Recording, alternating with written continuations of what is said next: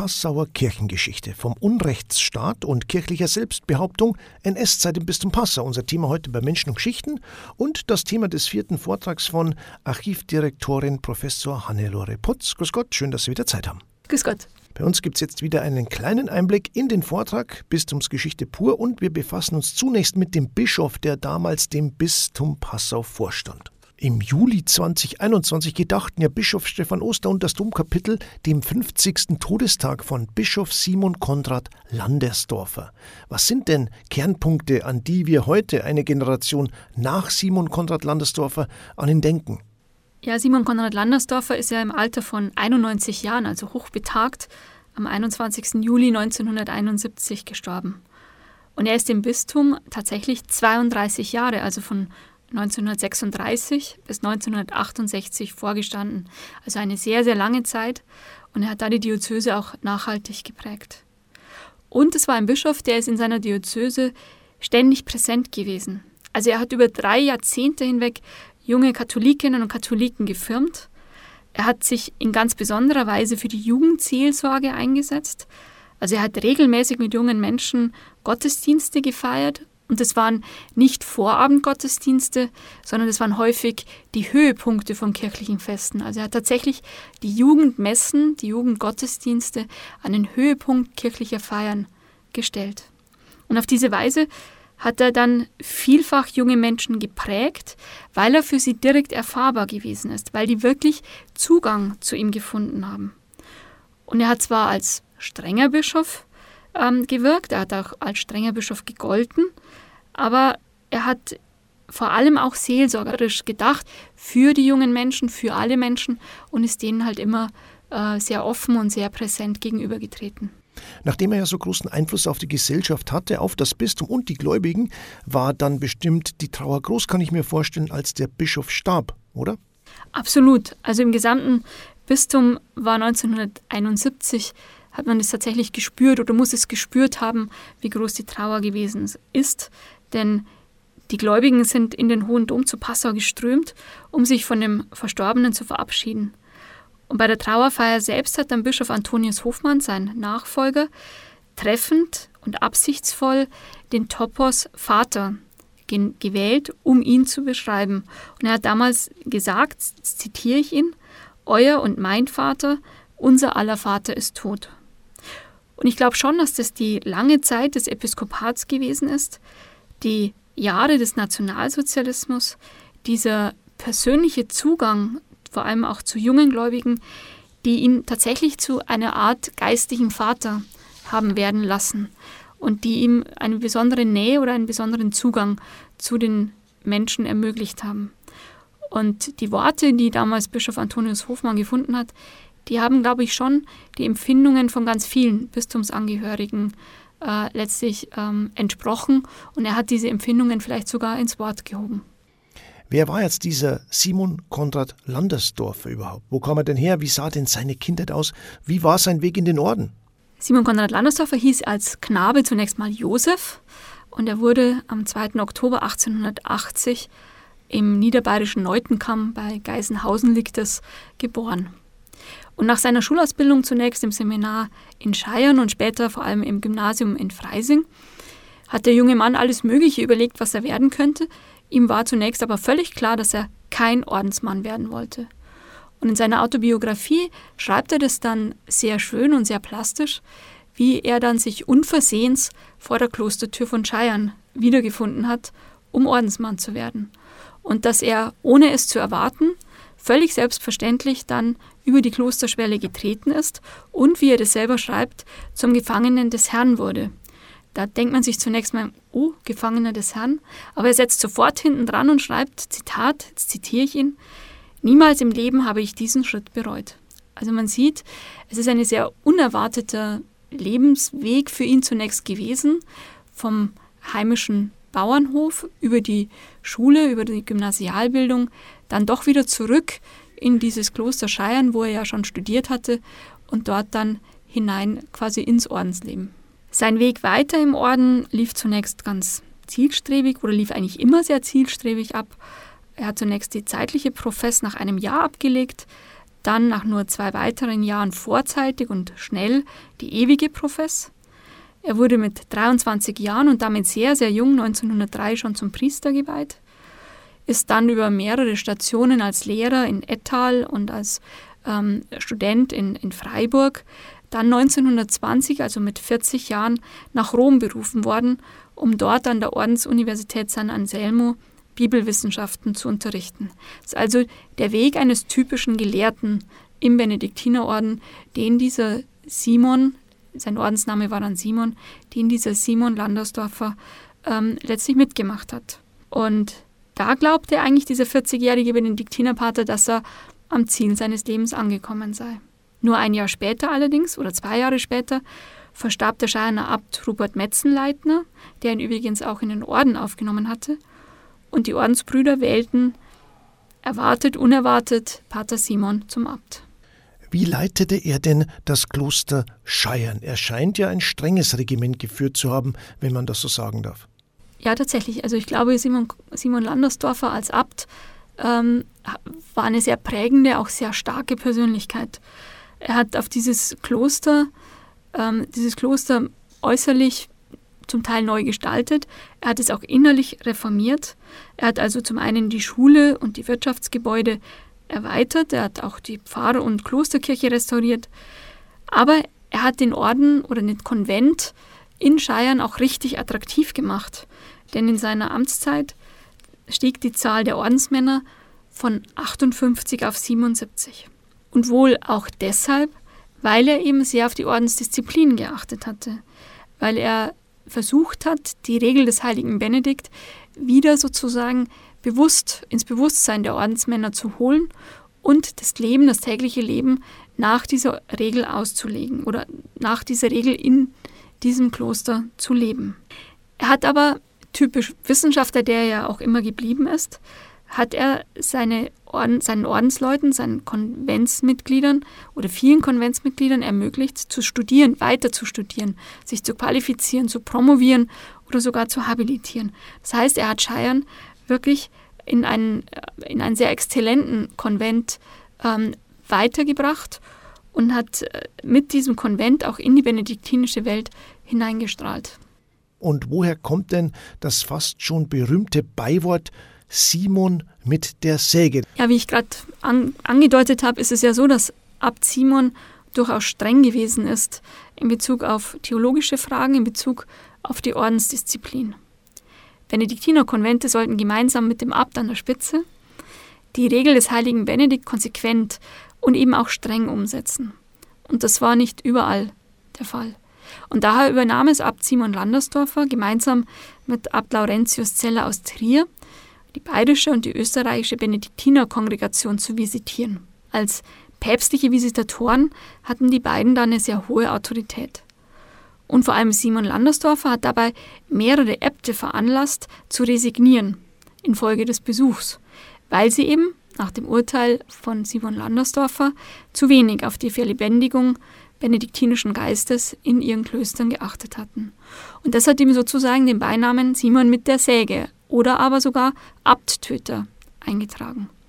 Und übrigens sind diese Zuschreibungen heute noch unter den Benediktinern bekannt. Also dieser Ruf ist eben über seinen Tod hinaus in den bayerischen und österreichischen Benediktinerkonventen erhalten geblieben.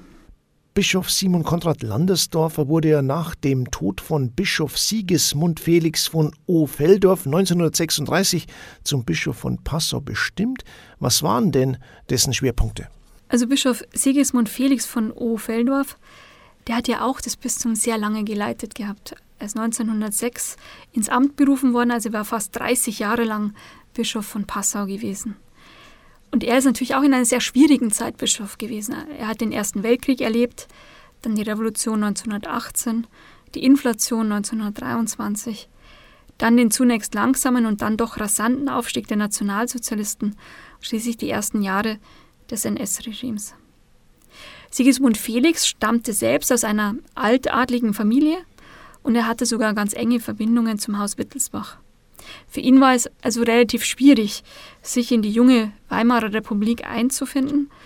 Er hat aber die demokratische Staatsform aus Vernunftgründen bejaht, eindeutig, und ist von Anfang an und über den Rest seines Lebens auch eindeutig gegen den Nationalsozialismus gestanden. Bei ihm ist ganz interessant, dass er seelsorgerlich die Menschen zu einem nahen Kontakt mit ihrer Kirche und mit, dem, mit den Priestern, Geistlichen und Klerikern bringen wollte. Er hat in seiner Amtszeit 50 Pfarreien neu gegründet, einfach um die Seelsorger näher an die Menschen zu bringen. Er hat 50, etwa 50 Kirchen und Kapellen neu eingeweiht. Es ist nochmal eine Phase in unserem Bistum, wo ganz viele Kirchen ganz neu äh, entstanden sind. Auch entstanden in seiner Zeit ganz wichtige Ordensniederlassungen neu oder, oder wieder. 1918 zum Beispiel wurden die Benediktiner in Niederalteich wieder begründet. 1914 entstand die Abtei Schweigelberg neu. Die Schwestern der ewigen Anbetung in Neustift sind in seiner Zeit erst nach Neustift gekommen. Und die Caritas in Passau wurde in seiner Zeit gegründet. Also schon ganz wegweisende, ganz wichtige Dinge, die dieser Vorgängerbischof äh, einfach geleistet hat. Seit 1933 herrschten jetzt die Nationalsozialisten. Wie sah es denn im Bistum Passau aus? Wie stark konnten sich denn die Nationalsozialisten hier durchsetzen? Zunächst einmal ist das Bistum Passau ein Bistum mit 98,5 Prozent Katholiken zu dieser Zeit. Und damit lag es in der katholischen Kirche im Reich an der Spitze. Also Regensburg beispielsweise, da gab es 89,4 Prozent aller Einwohner waren da katholisch. Bei uns waren es 98,5 Prozent. Und über den gesamten Zeitraum des NS haben sich auch diese Zahlen kaum verändert, anders als in anderen Bistümern des Reichs damals. Also es gab weder große Austritts- noch große Eintrittswellen. Nichtsdestoweniger aber haben die Geistlichen vor Ort schon geklagt über ein spürbar nachlassendes geistliches Leben der Gläubigen. Andererseits haben sie das natürlich auch immer getan. Also auch das ist etwas, was durch die ganze Kirchengeschichte äh, sich immer wieder wiederholt, dass ähm, das Geistliche über das Nachlassen äh, des Glaubens innerhalb der Bevölkerung klagen. Trotz der hohen Katholikenzahl hatten sich aber die Menschen im Bistum Passau in den Wahlen am 5. März 1933 von der bis dahin dominierenden BVP, also der Bayerischen Volkspartei, mehrheitlich der NSDAP zugewandt, also Katholiken, die vor allem die NSDAP wählten. Für diese Wahlentscheidung, die ja zunächst überrascht, gibt es viele Gründe. Bei uns gab es eine hohe Arbeitslosigkeit, vor allem Jugendarbeitslosigkeit. Es gab die wenig industrialisierten, sehr armen Gebiete des Bayerischen Waldes. Es gab ein starkes Wachstum gerade der SA in den Städten. Und es gab natürlich die Mobilisierung von Nichtwählern durch die NSDAP. Also jene, die normalerweise nicht zur Wahl gingen, weil sie dem Staat sowieso mit einer mit einem kritischen, äh, kritisch gegenüberstanden, äh, die wurden dann mobilisiert durch die NSDAP. Und dann muss man, glaube ich, schon auch noch im Bistum differenzieren zwischen Gegenden, die immer schon äh, starken Arbeiteranteil hatten, wie jetzt die Glasorte im Bayerischen Wald, die eher SPD gewählt haben, die auch weniger NSDAP-affin gewesen sind, die ehemals hochstiftischen Gebiete, die immer schon stark BVP gewählt haben und auch BVP weiterhin wählten und dann jene Gegenden, die eben weder das eine noch das andere waren und denen da eine entsprechende Bindung fehlte und die sich dann überdurchschnittlich stark der NSDAP zugewandt haben. Wie lief denn die Wahl und Bischofserhebung jetzt von Bischof Simon Konrad Landesdorfer in Passau ab? Gerade 1936 gab es im Deutschen Reich einige ganz schwierige Bischofserhebungen bzw. Auseinandersetzungen um Bischofserhebungen. Deshalb war die Kirche sehr gespannt, äh, wie letztlich der Staat auf den Vorschlag, Simon Landersdorfer als Abt von Scheiern, ihn zum Bischof von Passau zu machen, reagieren würde. Und bemerkenswerterweise gab es überhaupt keinen Protest. Bemerkenswerterweise ging sozusagen dieser Vorschlag aus Rom ohne weitere Bedenken in Berlin und München durch. Also Bischof Simon Landersdorfer wurde ohne Probleme äh, zum einen ernannt und konnte dann auch in Passau ein großes Fest feiern. Also es überrascht ja auch, mitten in nationalsozialistischer Zeit findet eine mehrtägige Festlichkeit zu seiner Bischofserhebung statt. Also am Christkönigssonntag, am damaligen Christkönigssonntag, der wurde ja äh, Ende Oktober gefeiert, also am 25. Oktober 1936, kam nämlich dieser neue Bischof nach Passau und er wurde hier herzlich empfangen. Also mit Duldung der NS-Stadtherrschaft haben die Kinder und Jugendlichen vom Bahnhof bis zum Dom Spalier gestanden, mit Blübchen und Fähnchen ähm, letztlich gewunken. Alle Passauer Kirchenglocken haben geläutet, um den Oberhirten zu empfangen. In den Pfarreien hatten an den drei Abenden zuvor die Glocken für jeweils eine Viertelstunde geläutet. Der Passauer Stadtrat hat die Feierlichkeiten genehmigt und der Oberbürgermeister und die Stadträte sind sogar zum Gottesdienst erschienen. Am 28. Oktober, also drei Tage später, wurde dann der Bischof geweiht, und zwar von Kardinal Michael von Faulhaber am Fest, am Apostelfest Simon und Judas, also dem Apostelfest äh, des Namenspatrons des neuen Bischofs. Und ähm, ihm assistiert haben die Bischöfe Michael Buchberger von Regensburg und Josef Kumpfmüller von Augsburg. Dann aber macht dieser neue Passauer Bischof einen starken Schwenk. In seinem ersten Hirtenbrief bereits geht er eindeutig in, zu Distanz oder distanziert sich eindeutig vom herrschenden Regime. Seine Kirche befände sich in Bedrängnis, wie er dort schreibt. Es sei, er, er klage darüber, dass viele seiner Gläubigen nicht mehr zum katholischen Glauben stehen würden und dass äh, letztlich äußere Bedrängnisse die Kirche äh, ins, ins Schwanken bringen würden in seiner Diözese. Und da haben dann die nationalsozialistischen Machthaber nämlich sofort darauf reagiert, postwendend. Sie haben befohlen, dass die Schulstunden, die diese fähnchenschwenkenden Kinder verpasst hatten, dann zulasten des Religionsunterrichts äh, sozusagen ähm, äh, nachgeholt werden müssten.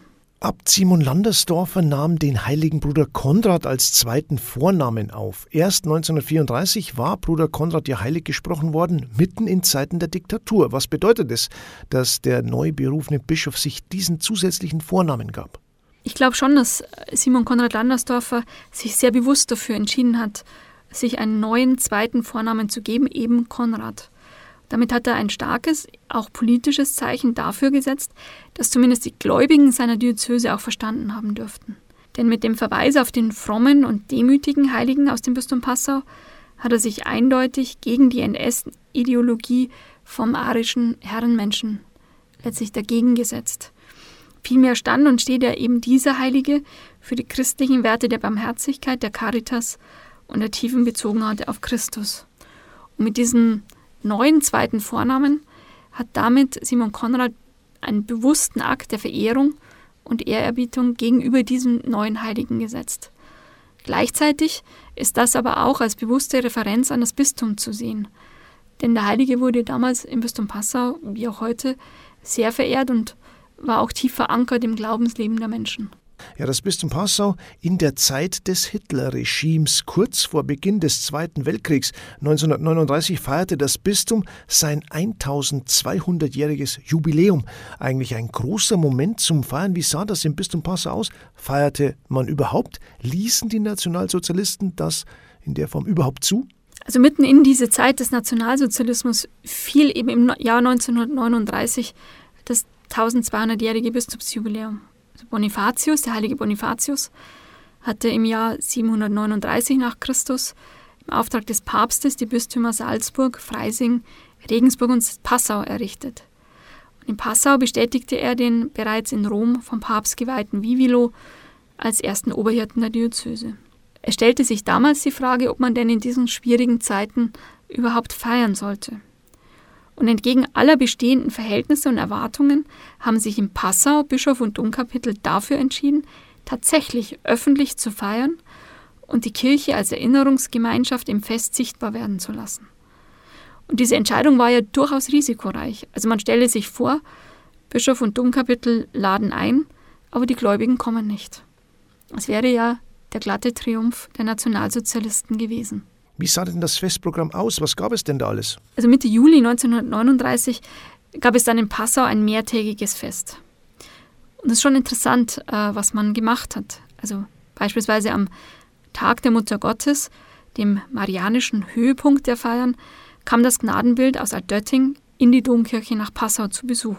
War dies zuvor nur im Dreißigjährigen Krieg nach Salzburg und 1919 vor revolutionären Umtrieben nach Passau geflüchtet worden und hatte sonst Altötting nie verlassen. So signalisierte es nun, als es im wirklich wunderschön geschmückten Omnibus am Domplatz in Passau ankam, dass Bischofsstadt und Wallfahrtsort zusammengehörten und gemeinsam die großen spirituellen Kraftorte des Bistums bildeten. Und am Abschlusstag, ganz typisch für Simon Konrad Landersdorfer, wurde dann Gemeinschaftsmesse mit der Jugend gefeiert, fanden Jugendveranstaltungen statt mit dem Patron des heiligen Stephanus, also mit dem Patron des Märtyrers, dessen, der sozusagen seinen Glaubensmut öffentlich zeigte. Und wieder war es so, dass der Bischof diese Jugendfeste, dieses Treffen mit den Jugendführern, mit den, äh, mit den Jugendleitern in der Residenz ganz bewusst und ähm, mit, äh, also ganz bewusst wahrgenommen hat, um einfach den Kontakt zu den Jugendlichen zu halten. Kamen denn viele Menschen nach Passau? War das Fest jetzt ein Erfolg? Die katholische Kirche von Passau hat während dieser Festtage mit etwa 30.000 teilnehmenden Gläubigen und bei bestem Sommerwetter übrigens nur wenige Wochen vor Beginn des Zweiten Weltkriegs, das muss man jetzt sich auch immer noch vor Augen führen, noch einmal die ganze Kraft kirchlichen, geistlichen, christlichen Feierns ähm, gezeigt. Und damit waren die Feiern ein, ein, ein großer, ein riesengroßer Erfolg. Also Simon Konrad Landersdorfer selbst war erstaunt, wenn man in sein Tagebuch schaut, dann äh, schreibt er begeistert darüber, dass die Beichtstühle umlagert gewesen seien und dass er selbst zur Beichte ausgeholfen habe, weil zu wenig Priester da gewesen seien. Und er betont begeistert in seinem Tagebuch, dass die Jugendlichen in großen Scharen gekommen seien, dass er mit ihnen Gemeinschaftsmesse gefeiert habe und dass er ihnen schließlich mit auf den Weg gegeben hat in seiner Predigt, Zitat, und das finde ich ein sehr, sehr dichtes, sehr schönes Zitat, Vergesst niemals, dass ihr Kinder Gottes seid. Das ist eure größte Würde im Leben. In Anbetracht des Nationalsozialismus, in Anbetracht dessen, dass nur wenige Wochen später der Zweite Weltkrieg begann, ist das, glaube ich, ein sehr, sehr großes, sehr starkes und sehr menschenzugewandt christliches Zitat. Also trotz der staatlichen Beschränkungen kamen die Gläubigen, obwohl das Bekenntnis zur Kirche für manche damals ja schon Nachteile nach sich ziehen konnte und über die Jahre hinweg auch die nationalsozialistische Propaganda auch in Passau gegen die Kirche gearbeitet hatte. Aber gerade 1939 tritt uns noch einmal die wehrhafte Kirche gegenüber, die das Fest nutzt, um konstitutive Elemente ihres Wesens aufzurufen. Das gemeinsame Feiern von Gottesdiensten, gemeinsame Prozessionen und das Bekenntnis des Glaubens durch Wort und Sakrament. Feiert man in der Diktatur eigentlich anders als sonst? Äh, gibt es da besondere Merkmale für diese Feiern? Also die Kirche von Passau hat tatsächlich sehr bewusst 1939 gefeiert. Sie hat einen glanzvollen und auch gleichzeitig sichtbaren Gegenentwurf zum ansonsten dominanten nationalsozialistischen Festreigen ähm, präsentiert. Also die in der Öffentlichkeit weitgehend gleichgeschaltete Gesellschaft offenbarte jetzt hier im Glaubensfest einen vom Staat nicht gänzlich kontrollierbaren Raum des christlichen Gemeinschafts- und Glaubenslebens also Eucharistie und Empfang der Sakramente, Glockengeläut, Prozessionen mit dem Kern der Prozession mitgehend. Also man geht nicht an einem Führer vorbei, wie das bei den Nationalsozialisten der Fall war, sondern man führt sozusagen den Herrn ja in der Prozession mit. Sein anderes Grundverständnis von Prozession, äh, als es die nationalsozialistischen Aufmärsche gewesen sind. Also das war schon seit jeher katholischer Höhepunkt oder katholische Festkultur. Und sie blieben selbst in nationalsozialistischer Zeit aufgrund ihrer Dignität, ihrer Ausstrahlung, aber auch der ihr eigenen Würde beinahe konkurrenzlos. Das Jubiläumsfest in Passau hat deswegen auch diese große Festgemeinschaft sich zusammenfinden lassen. Ich glaube, die Menschen haben an diesen Tagen Auszeit von, vom Alltag gefeiert. Auszeit von der als Bedrohung wahrgenommenen üblichen Zeit des Nationalsozialismus. Man hat sich im Glaubensfest gestärkt, um letztlich in dieser Auszeit, in dieser Festzeit dann die Kraft zu finden, um dann wieder im NS-Alltag äh, resilient sein zu können, um sozusagen diesen, dieser Ideologie auch wieder widerstehen zu können. Von daher ist dieses Fest für die Bewahrung des Glaubens extrem wichtig oder sind Feste immer wichtig, weil sie immer helfen, sich selber neu zu finden, sich selber wieder zu definieren, sich neu in sich zu sammeln oder sich miteinander zu bestärken. Vom Unrechtsstaat und kirchlicher Selbstbehauptung Passauer Kirchengeschichte in der NS-Zeit lautet unser Thema. Ja, Frau Professor Putz sieht man jetzt auf die nationalsozialistische Zeit, so werden den Bischöfen immer wieder Vorwürfe gemacht, sich zu wenig gegen die Diktatur eingesetzt zu haben. Wie sieht es denn da bei Bischof Simon Konrad Landersdorfer aus? Die deutschen Bischöfe haben 2020 sich über das Verhalten ihrer Amtsvorgänge im Zweiten Weltkrieg geäußert. Sie haben in ihrem Schreiben sich ausführlich mit Vorwürfen auseinandergesetzt und haben darauf verwiesen, dass ihrer Ansicht nach die Bischöfe damals, dass sie die traditionellen Ordnungsvorstellungen in sich getragen haben, die ihnen dann staatliche Ordnung und Gewalt als von Gott gegeben und gewollt erschienen ließ. Und auch wenn sie das Gedankengut des Nationalsozialismus weit, weitestgehend abgelehnt hätten, so hätten sie doch den Staat als Ordnungsmacht respektiert und dann auch verteidigt. Auf Simon Konrad Landersdorfer übersetzt ist zunächst mal festzuhalten, dass er sicherlich keinerlei Affinität zum Nationalsozialismus gehabt hat. Er war, nichtsdestoweniger, national und konservativ eingestellt, geprägt durch den Ersten Weltkrieg und die Erfahrungen der Weimarer Republik. Dies galt auch sicherlich für Generalvikar Franz Seraf Riemer und für einen ganzen Großteil der Priester des Bistums. Nationale Töne und zeitgebundene Stellungnahmen zum Sowjetkommunismus erklären sich aus dieser Haltung, die dem übrigens auch nicht nationalsozialistischen Denkrahmen der Zeit entsprachen. Simon Konrad Landersdorfer war also ganz sicher diesen traditionellen Ordnungsmustern verbunden. Allerdings bewegte er sich damit, wie alle, wie die meisten anderen auch, im üblichen Denkrahmen äh, seiner Zeit. Also gleichzeitig aber, und das darf man nie vergessen, hat eben dieser Passauer Bischof auch ständig gespürt und gemerkt, wie sehr dieser verbrecherische NS-Staat als aktiv handelndes Gegenüber dominant und diktatorisch den politischen und den gesellschaftlichen Aktionsraum gestaltete und prägte. Also es wird im wohlwollenden Verhalten bei seiner Bischofserhebung sichtbar, es wird aber auch bei den ablehnenden Reaktionen beim Bistumsjubiläum sichtbar, wenn der Domplatz nicht für Feiern geöffnet wird und Kirche nur im Innenraum feiern darf. Es wird auch sichtbar, als er sich dann eindeutig gegen diesen verbrecherischen Staat zur Wehr gesetzt hat. Das erste Mal sicherlich 1937, als er die Enzyklika mit brennender Sorge selbst am Palmsonntag gelesen hat im Dom.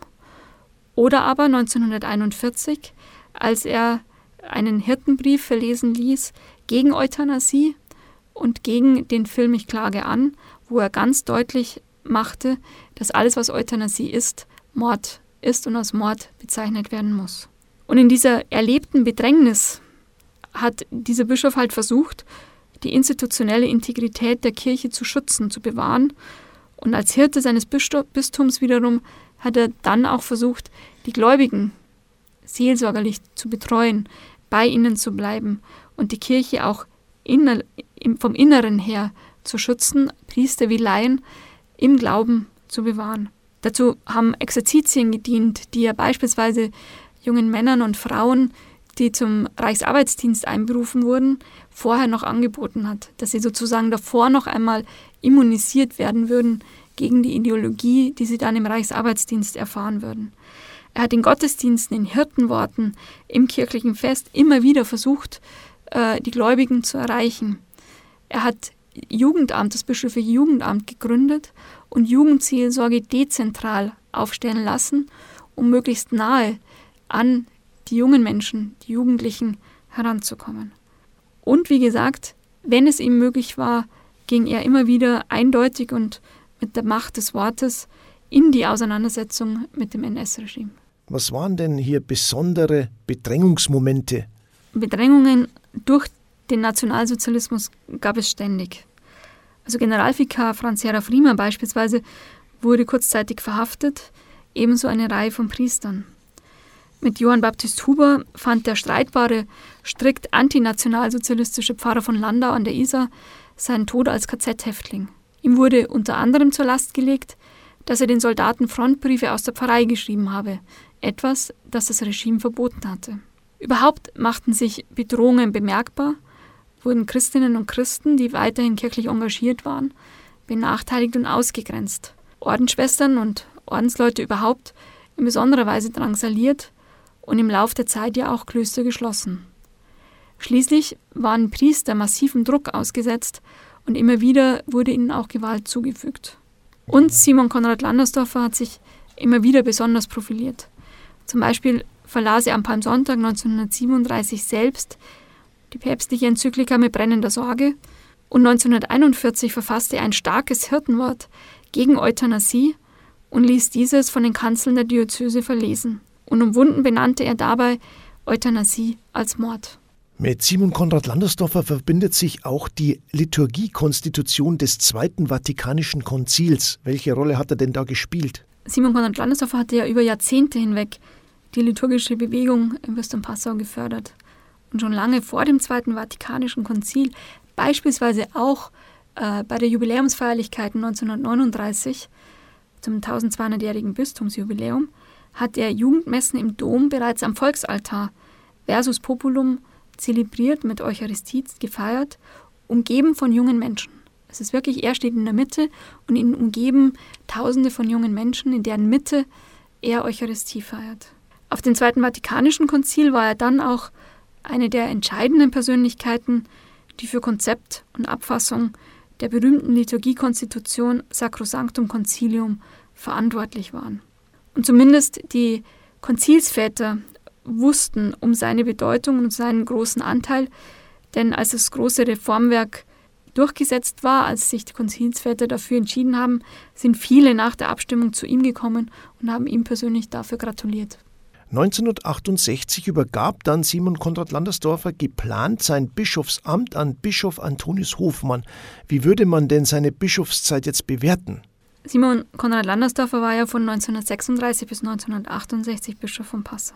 Er hat sich in nationalsozialistischer Zeit gemüht darum, die Integrität der Institutionen der Kirche zu schützen, zu bewahren. Er hat sich aber ebenso sehr gemüht, die Botschaft des Evangeliums und die Lehre der Kirche bei den Gläubigen präsent zu halten. Und er hat sich vor allem Zeit seines Lebens um die Jugendlichen gekümmert. Er suchte den Zugang zu ihnen, er hat das bischöfliche Jugendamt errichtet, er hat es dezentral organisiert, mit starker Beteiligung der Jugendlichen selbst. Nach dem Krieg hat er seine Diözese durch die schwierige Phase des Wiederaufbaus und der Neuorientierung und er stand für den demokratischen Aufbau der Bundesrepublik. Während der Zeit des Zweiten Vatikanums wiederum vermittelte er trotz seines hohen Alters damals schon den Schwung des Aufbruchs und der Erneuerung der Kirche. Und schließlich, als Paul VI. 1968 die Enzyklika Humane Vitae erließ, versicherte dieser alte Bischof seinen Diözesanen, dass sie sich auch dann nicht vom Altar getrennt wissen sollten, wenn sie entgegen der Enzyklika empfängnisverhütende Mittel einsetzen würden. Also schon auch immer sehr mutiger, sehr deutlich sprechender Bischof. Simon Konrad Landersdorfer war sicherlich ein sehr eigenständiger, er war auch ein machtbewusster Bischof, der aber in den unterschiedlichsten, in sehr schwierigen, auch in sehr existenziellen Zeiten alles dafür getan hat, die Kirche von Passau seelsorgerlich und institutionell sicher zu geleiten, sie zu schützen und zu bewahren. Das war Menschen und Geschichten, heute der letzte Teil der Vortragsreihe zur Passauer Kirchengeschichte vom Unrechtsstaat und kirchlicher Selbstbehauptung NS-Zeit im Bistum Passau war der Titel. Live erleben können Sie unseren heutigen Gast, Archivdirektorin Professor Hannelore Putz, kommenden Donnerstag. Anmeldung ist immer noch möglich auf www.spektrumkirche.de. Ich sage herzlichen Dank für den Besuch heute und diesen interessanten Einblick wieder in die Passauer Bistumsgeschichte. Danke. Danke Ihnen. Wenn Sie alle Folgen von Menschen und Geschichten nachhören wollen, die gibt es im Podcast. Einfach unter www.bistum-passau.de reinklicken und im Suchfenster nach Kirche bei unser Radio suchen. Da finden Sie alle Folgen zum Nachhören. Für heute Ihnen alles Gute, Servus und bis bald.